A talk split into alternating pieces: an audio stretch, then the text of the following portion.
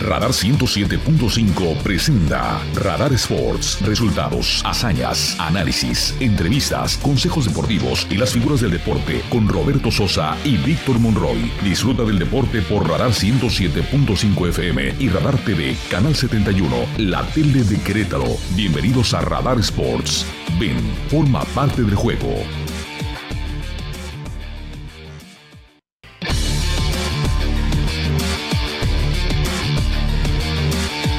3 de la tarde con 17 minutos, ya estamos de regreso, Robert. Y fíjate que ya se anunció oficialmente el lanzamiento de la Liga Cisnova LNBP Femenil, que va a arrancar el próximo 23 de abril.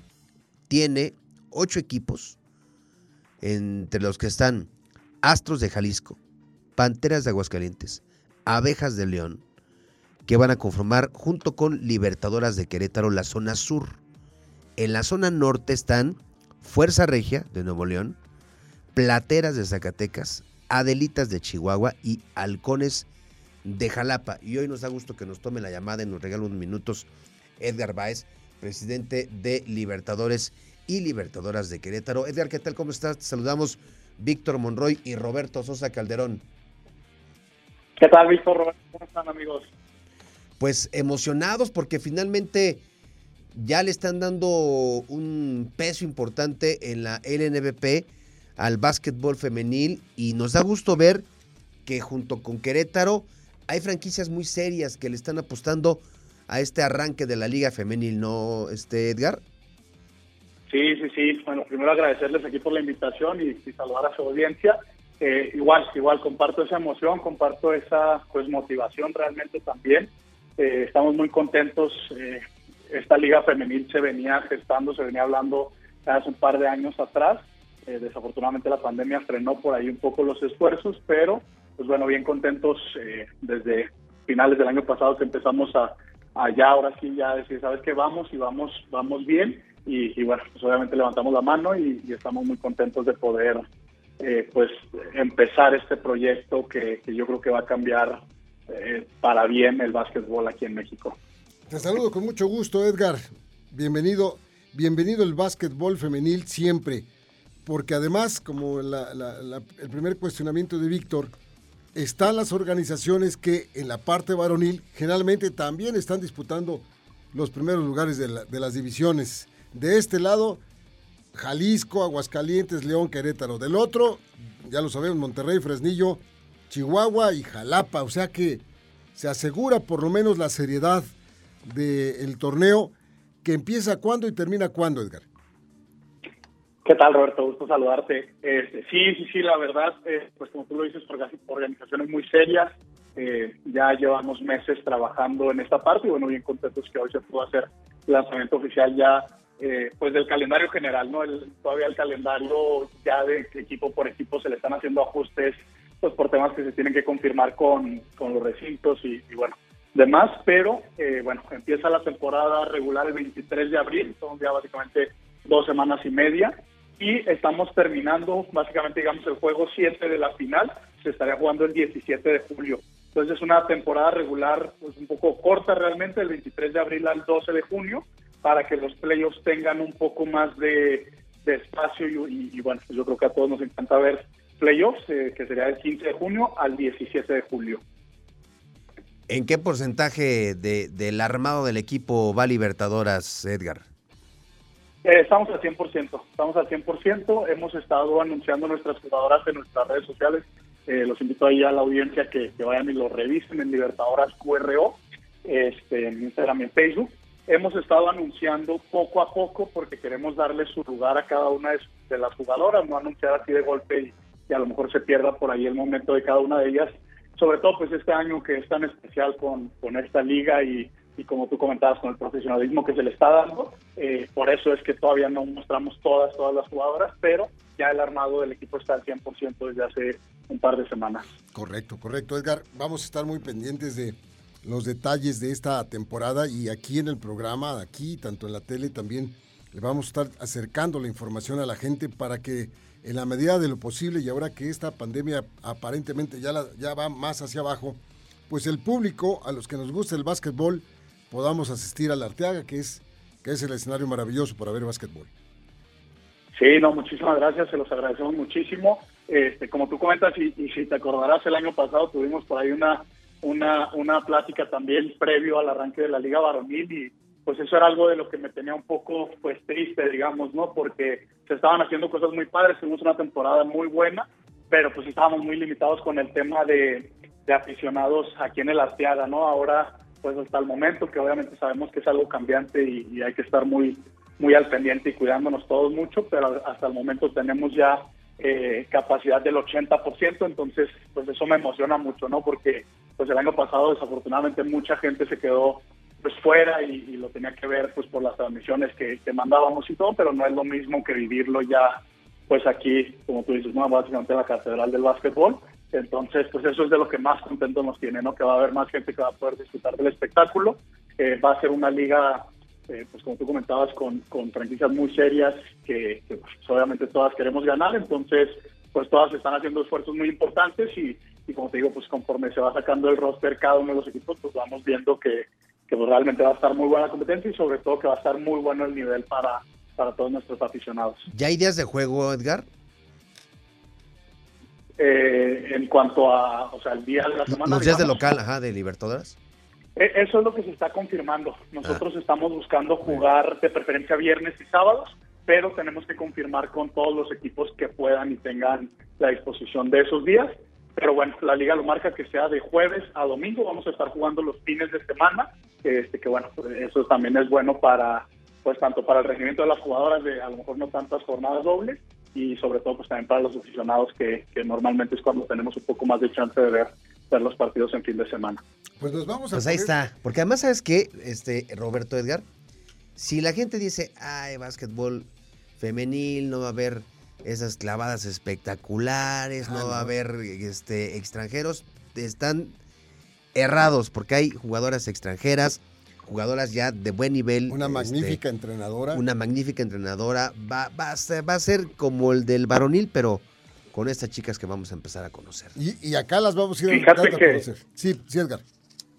Ah, perdón, perdón. Eh, fíjate que sí, eh, yo, yo en lo particular y muy honestamente tengo que admitir que sí, bueno, obviamente pues yo habiendo jugando todo, toda la vida decía, oye, pues es que hay muy buen básquet femenil, pero como dices, no, no va a ser lo mismo y sobre todo profesional eh, a mí se me hace complicado, ¿no? Pero me he llevado unas sorpresas muy gratas, pues desde que empezamos con el reclutamiento, con el scouting, por medio de nuestro GM Sebastián, y, sobre todo ahora también en el tryout del talento local que hay, ¿eh? o sea, realmente es eh, el nivel de básquetbol que estamos viendo aquí en México de jugadoras locales, jugadoras mexicanas y, sobre todo pues también sumando el tema de las extranjeras, que se va a manejar igual que en el varonil con, con cuatro extranjeras por equipo. Eh, el nivel va a estar muy bueno y, sobre todo también pues la pasión, fíjate que es algo que he visto mucho ahora en los entrenamientos que estamos teniendo y digo, desde el tryout, pues todas vienen tronas, todas, o sea, realmente la intensidad está incluso en un nivel por encima de lo que hemos visto en el varonil, entonces pues estamos realmente muy, muy emocionados con lo que se va a venir y lo que vamos a empezar a vivir a partir del 23 de abril. Muy bien, pues están abiertos los micrófonos, Edgar, para poder conocer a las integrantes de Libertadoras para que la gente las pueda conocer y sabes pues que este espacio es espacio amigo de Libertadores y Libertadoras. No, muchísimas gracias, siempre estamos muy agradecidos y ya saben que igual manera para ustedes siempre tienen las puertas abiertas y pues siempre listos aquí para, para platicar con ustedes y con su audiencia y, dar a conocer esto que, se va a poner muy bueno. Gracias Edgar, te mandamos un abrazo, que haya eh, buena fortuna para los meses por venir. Muchas gracias, un abrazo, saludos, que estén muy bien y por acá nos vemos para hacer mucho ruido Querétaro. Sí, ruido Querétaro. Con mucho gusto, gracias Edgar Báez, quien es presidente de Libertadoras de Querétaro. Y bien, eh, entonces, ahora sí, vamos a, tratar de establecer contacto, comunicación, sí, Ahí con el eh, profesor Enrique Mesa, quien la verdad, pues eh, nos da muchísimo gusto saludar a través de la radio y para la audiencia que nos escucha en todo el, el, centro del país. Ahora sí. Ahora sí, ¿verdad? Ahora sí ya te escucho. Sí, ya te escucho. Muchas gracias. Sí, decía yo que vamos para la audiencia, la audiencia que mm, nos escuchan en todo el centro del país. Profe, qué gusto saludarte, profe Enrique Mesa, el Ojitos Mesa para usted que le gusta el fútbol. y que por supuesto tendríamos que tocar base con quien conoce del fútbol y sabe de fútbol y nos puede aclarar panoramas. Te damos la, la bienvenida, profe. Y lo primero que te preguntaría, como ya lo hice para la tele, ¿cómo calificas, cómo ves al grupo que le tocó a México para la Copa del Mundo? Empezando, por supuesto, con Polonia, que es el primer partido, con Argentina, que es el segundo partido, y después Arabia Saudita. Mira, yo, creo, saludo para todos, primero. Segundo, este, me parece que ninguno, o Argentina no está en su mejor momento, que esa, esa parecería algo de lo que de lo que siempre está uno esperando. No se ve tan bien, pero nosotros también terminamos con cierta con cierta irregularidad. Ahora, descalificar a cualquiera de los otros dos no me parecería propio. Me parece que por el tiempo que hay para todos, también para nosotros nos da la oportunidad de mejorar en toda esa parte que, no hemos terminado de, estar bien porque eh, aparentemente nuestro ataque no está dando los resultados que todos quisiéramos que, que diera. Pero seguro estoy que, el Tata va, va, a mejorar esto que pasó, porque la presión estaba muy alta. Nosotros los mexicanos generamos muchísima presión. Los medios, nosotros, los aficionados, pues, generamos mucha, mucha, mucha tensión. Entonces espero que con este tiempo que está por, por llevarse a cabo, este, terminemos mejorando muchísimo, ya con la confianza, porque nadie puede dudar de que tenemos muy buenos jugadores quiénes son los adecuados, solamente lo va a decidir el Tata, que yo deseo que, que esté muy bien, que de su cabeza esté muy bien para que decida lo mejor para todos nosotros. Pero este no está fácil, pero hay un poquito más de siete meses donde yo tengo la confianza de que podamos hacer las cosas de tal manera bien que podamos ir al tan ansiado eh, este eh, quinto partido. ¿Qué tal, profesor? ¿Cómo está? Le saluda Víctor Monroy. Muy buenas tardes. Buenas tardes. Oiga, profesor, hoy, hoy se sabe, hoy publicaba el, Universal, el diario El Universal, que al parecer la Federación Mexicana de Fútbol eh, ya estaba preparando, estaba esperando tener luz verde para poder regresar a la Copa América, en donde, pues me parece que ese tipo de roces, ese tipo de competencias, en la Copa América, por ejemplo, son importantes para el fogueo de, de, la selección mexicana y no solamente quedarnos con esos partidos amistosos, moleros muchos de ellos, pero los de competencia que finalmente pues no nos permite explorar más allá de lo que ofrece la CONCACAF, ¿no? Mira, hace unos días hablando con Roberto, hablábamos de esa parte, a mí me tocó en carne propia este, batallar con eso, porque en, hay muchos de los momentos donde, donde solamente se pretende jugar en Estados Unidos. Por ejemplo, voy a poner un ejemplo que es malo. Yo íbamos a jugar contra, contra Inglaterra, estando yo de técnico, en, en Estados Unidos, y yo pedí que fuera, por favor, en Inglaterra, y, y me costó carísimo porque nos metieron 4 a 0 una actuación regular y buena hasta un momento del partido. Después nos hacen un gol y después se viene la noche. Pero jugar en Inglaterra representaba un altísimo grado de dificultad. Y yo creo que ahora los partidos que tengamos, que estén programados para jugarse, ojalá los jugáramos en otro lado y no jugar en Estados Unidos, porque en Estados Unidos jugamos como en casa.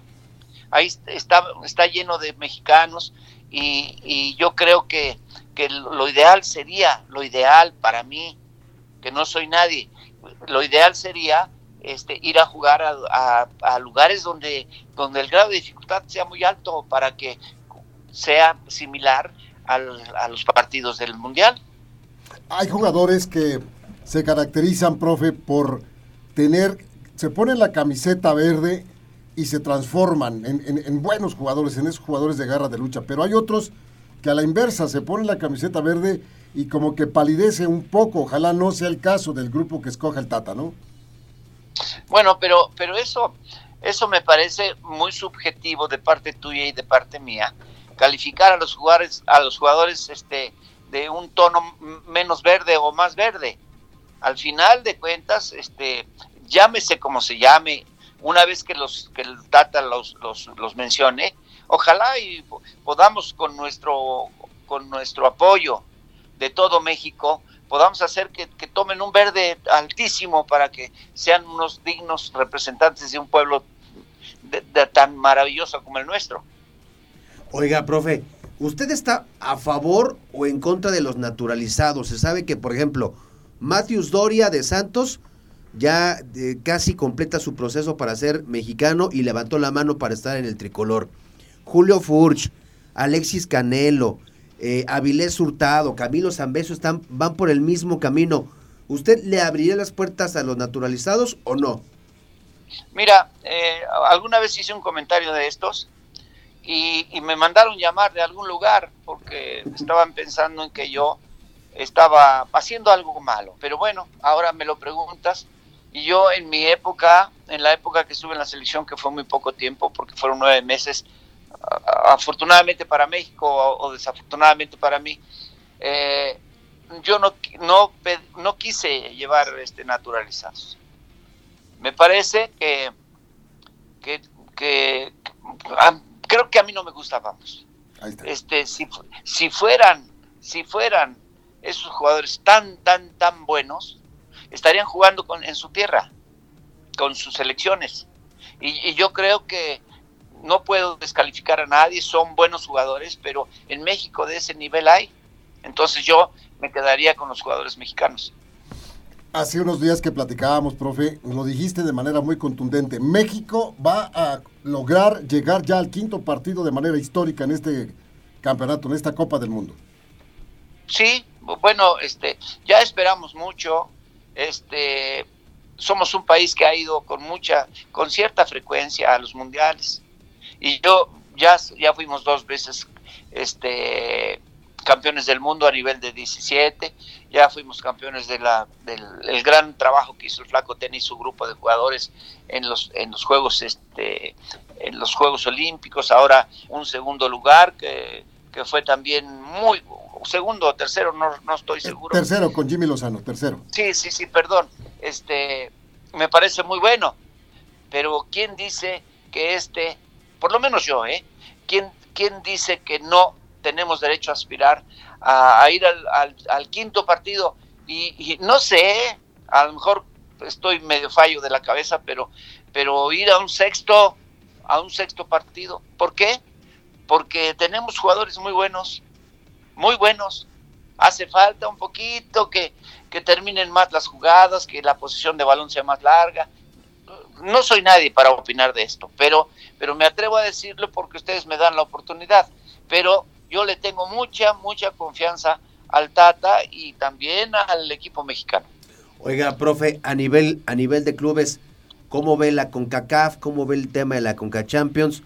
Donde, por ejemplo, en esta edición sí o sí va a jugar un equipo mexicano contra un equipo de la MLS. Tanto se ha hablado del crecimiento de la MLS y que están creciendo y que están creciendo. Hoy lo estamos viendo, lo estamos palpando y se está reflejando incluso a nivel ya de selección, ¿no? Con el, peso que tiene Estados Unidos sobre México, que ya no está chica. Pero ¿cómo ve, cómo ve a nivel de clubes el tema de la Conca Champions? Mira, yo, yo espero, qué lástima que tuvieron que toparse este Pumas Cruz Azul y los dos equipos americanos. Pero ellos, ellos han evolucionado, son, son, tienen jugadores muy rápidos y muy fuertes. Y yo creo que en esa, en esa parte nos llevan cierta ventaja. Ahora, voy a, retomar algo que se dijo hace un momento, que yo los estaba escuchando. Este, ya no hay Copa América, ya no hay Copa este, Libertadores. ya no hay este, Sudamericana, y nos hace mucha falta. Nos admitieron en un lugar donde no deberíamos nosotros estar. Sin embargo, bueno, ya fuimos y después nos salimos. ¿Por qué razón nos salimos? Son partidos muy intensos. Ir a, la Argentina, o ir al Brasil, o ir a Paraguay, o a Uruguay, a, Chile, son partidos muy difíciles. Y sin embargo, nosotros ya teníamos la entrada y nosotros decidimos salirnos. ¿Cómo fue? No lo sé, pero este, eso es parecido a, a esta otra parte, donde la, la, la, nosotros somos se decía, antiguamente se decía que éramos el gigante de CONCACAF, pero nosotros hemos, hemos dejado en este momento de ser porque a lo mejor nos hemos confiado demasiado, a lo mejor no les hemos dado importancia a esos torneos tan porque son muy interesantes, son muy interesantes y, y bueno, este los países donde jugamos, competimos nosotros juegan contra nosotros como si como si fuéramos un, un campeón del mundo y nosotros a veces los minimizamos un poquito. Ojalá, ojalá y, y este y volviéramos a tomar todo esa, ese deseo de hacer las cosas bien por nuestro país, aún en CONCACAF, y ojalá y pudiéramos ir a esos torneos de los cuales yo hablaba, que no sé la razón por la que nos salimos, pero me parece que fue un desacierto total de quien haya sido. No me aguanto a hacerte esta pregunta, querido profe. Cuando eh, conocimos el grupo de México en el Mundial, hubo algunos jugadores mexicanos que externaron su punto de vista y varios de ellos dijeron, todo mundo sabe que nosotros jugamos al mismo nivel de los grandes o al mismo nivel que los equipos chicos, es decir, como que se mimetizan, como que lo tienen en la cabeza. Esto es una realidad, eso de que si jugamos contra Alemania, jugamos al nivel de Alemania, jugamos contra eh, Surinam, jugamos al nivel de Surinam, pero lo dijeron ellos, ¿qué sí será cierto esto? Sí, yo, yo creo que no, yo creo que a lo mejor fue, fue una, una respuesta sin sentido, sin, sin haberle dado una verdadera, este, analizado bien la pregunta, me, me da la impresión, porque este, nadie se vuelve torpe o brillante jugando con uno muy bueno o con uno muy malo, por decir algo. Entonces yo creo que no le dieron, eh, a lo mejor la pregunta este, fue mal contestada. No sé quién es, pero tampoco me quiero meter en, camisa de once varas. Oiga, profe, cambiándome un poquito de tema, ¿cómo ves el, el, asunto de la violencia en los estadios? Ayer se cumplió un mes de ese hecho desastroso, trágico, vergonzoso aquí en el estadio Corregidora, la violencia de las barras. Es momento de, de, de detenerlas, de fiscalizarlas, de credencializarlas o de plano desaparecerlas. Bueno, mira, yo, yo creo que hay algo que está siendo un, un, factor muy importante en el mundo, no solamente en México, la violencia en las calles.